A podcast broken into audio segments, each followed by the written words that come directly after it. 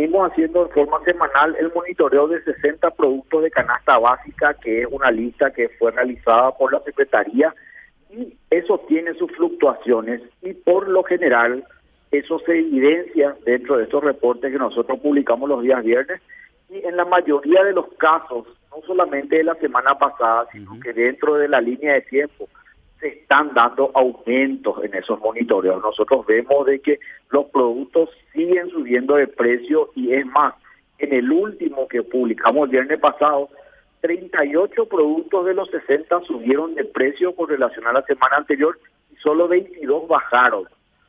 Siempre los productos de esta de estos monitoreos están en alza en distintos porcentajes y esa es la constante que tenemos ¿Cuáles son los precios que más sufrieron variaciones, ministro? O sea, ¿cuál, digamos los productos, perdón, los productos que más eh, sufrieron variaciones en su precio?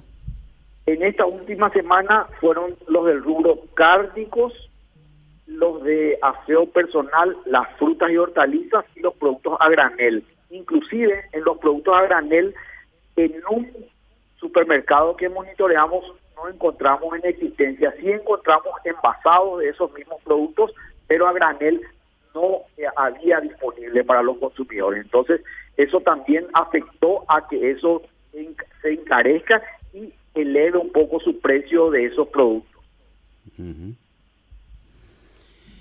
Y en relación a los servicios públicos, ¿cómo estamos en cuanto al, a la prestación y a la, a la expectativa que tienen los usuarios sobre los servicios que se, que se utilizan?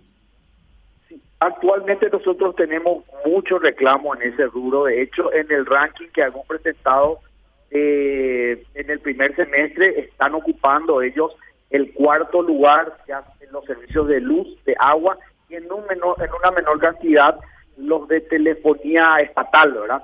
Pero siguen siendo rubros muy reclamados, la gente, por sobre todas las cosas, carece de información porque no son muy claras la, los datos que llegan. Una, un mes vos tenés una factura, no sé, de 100 mil y al, al mes siguiente tenés una factura de 2 millones de guaraní. Entonces, el consumidor, el, el usuario no sabe en realidad en qué concepto no se le dejan claro de que a lo mejor eh, no hubo lectura un, en, un, en una línea de tiempo determinada que no es un atenuante, ¿verdad?